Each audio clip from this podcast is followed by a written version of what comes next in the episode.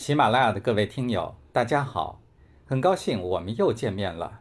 我是明杰，欢迎您接着收听有声书《世界商道智慧》，主编任学明。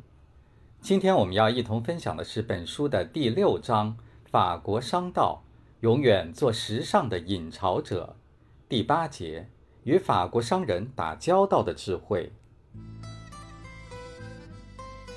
同处欧洲的法国和英国，在历史上有极深的渊源，社会风尚和民族性格也有颇多相通之处。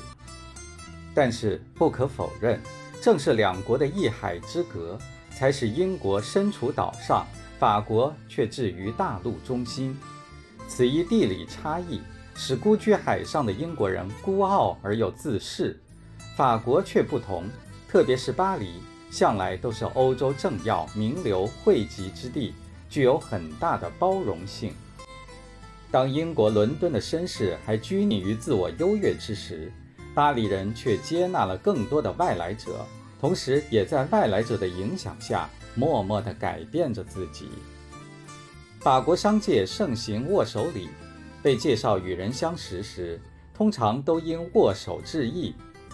与此同时，法国人常常会说“先生幸会”以示欢迎，外商如以同样方式作答，自然使对方高兴。但是应该注意，告辞时还要与被介绍过的所有的人逐一握手告别。与法国人商谈时，如做自我介绍，通报一下自己的姓名以及所在公司担任的职务即可。法国商人的民族自豪感很强。有时甚至有些自傲。沙文主义这个词出自法国，绝不是偶然的。法国人在谈判中常常喜欢流露出“老子天下第一”的情绪。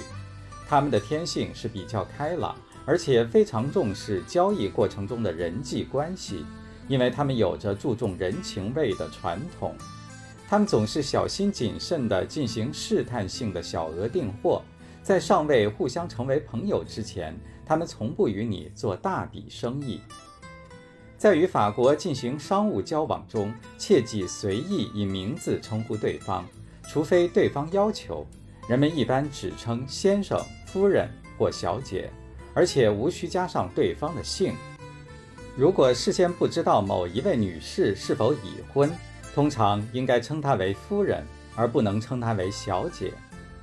对年龄较大的单身妇女，通常也应以夫人相称，以对其年长表示尊敬。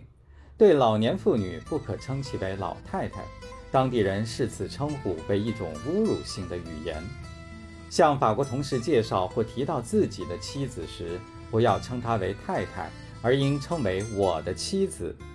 在法国，只有年长者或职位最高的人。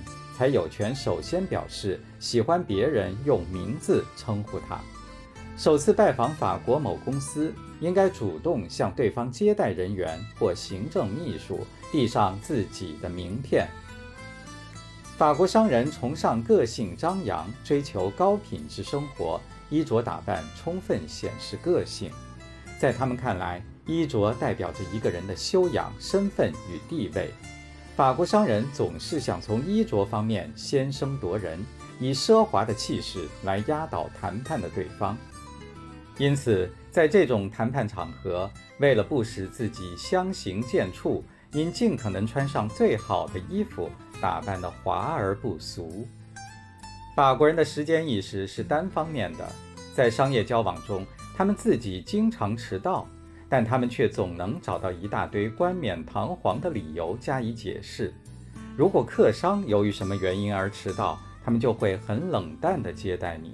所以在和法国商人交往时，不要迟到，否则难以被原谅。在法国，不宜选用英语作为商谈语言。法国商人与客商进行商务谈判时，即使他们能讲英语，他们仍会坚持用法语来商谈。在谈判时，法国人喜欢听人家侃一些关于社会新闻或文化艺术方面的话题，充分显示了他们浪漫的天性。法国人在谈判过程中喜欢先为协议勾画出一个轮廓，然后再达成原则协议，最后才确定协议上的各个方面。法国人签订合同与德国人不同，德国人要严谨地审视每一个条款后才肯签字，而商业作风独特的法国人则在协议条款的百分之五十达成时就签字了。在他们看来，一些次要条款完全可以在合同执行过程中双方协商解决，因此协议经常被要求变更。法国人十分注重交货的准时性。尤其是季节性较强的商品，交货期更是在达成交易时重点讨论的话题之一。如夏天用的草地毯、海滩席，要求对方必须赶在四五月份到货；圣诞节用品在九十月份到货。法国人举办沙龙的习惯蔚然成风。现在社会的发展进步，沙龙文化的延展是情理之中的事情。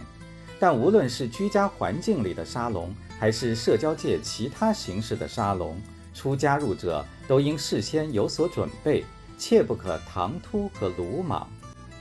法国人宽容幽默，与法国商人合作最忌过于计较，应尽力避免生硬死板、缺乏生气。解决问题的方法，在任何情况下都不可能只有一种。我们所要做的。就是寻找最合适的解决方法。此外，在欧洲，法国是一个历史悠久的国家，在漫长的历史积淀中，该国国民形成了相对稳定的风俗传统。与他们合作做生意，还要了解一下他们日常生活中的一些社交礼仪和禁忌。和众多信仰基督教的欧洲国家相同，法国人最忌讳的数字是十三和星期五。一定要避讳。在颜色方面，法国商人忌讳墨绿色，因法国在第二次世界大战期间曾被纳粹德国的军队占领，墨绿色容易使人联想起当年着墨绿色军装的纳粹分子。法国人平时对黑色的使用也比较谨慎，他们一般以黑色用之于丧礼。遇丧事，人们送葬时穿的衣服、系的领带、戴的礼帽、披的围巾及面纱都是黑色的。法国商人偏爱蓝色，把蓝色看成是宁静和忠诚的色彩，对粉红色也较为喜欢，认为粉红色是积极向上的颜色，给人以喜悦之感。法国人视鲜艳的色彩为时髦、华丽、高贵的象征。在法国东部地区，流行男孩穿蓝色，少女穿粉红色。法国人以色彩表示味觉时，甜味用橙黄，酸味用绿色，苦味用黑色，咸味用青色。图案方面，法国人忌讳孔雀、仙鹤和菊花图案，因为他们认为孔雀是祸鸟，仙鹤是蠢汉和淫妇的象征，菊花则是桑花。法国人也不喜欢核桃和杜鹃图案，对任何可能与纳粹德国产生联想的图案也在被禁之列。法国人乐于见到公鸡和鸢尾花图案，他们视公鸡为国鸟，尊鸢尾花为国花。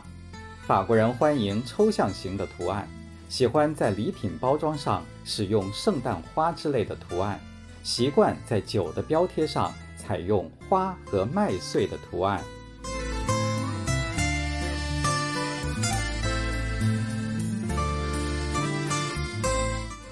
喜马拉雅的各位听友，刚才您收听到的是有声书《世界商道智慧》第六章《法国商道：永远做时尚的引潮者》，主编任学明，播讲明杰。感谢您的陪伴，我们下期再见。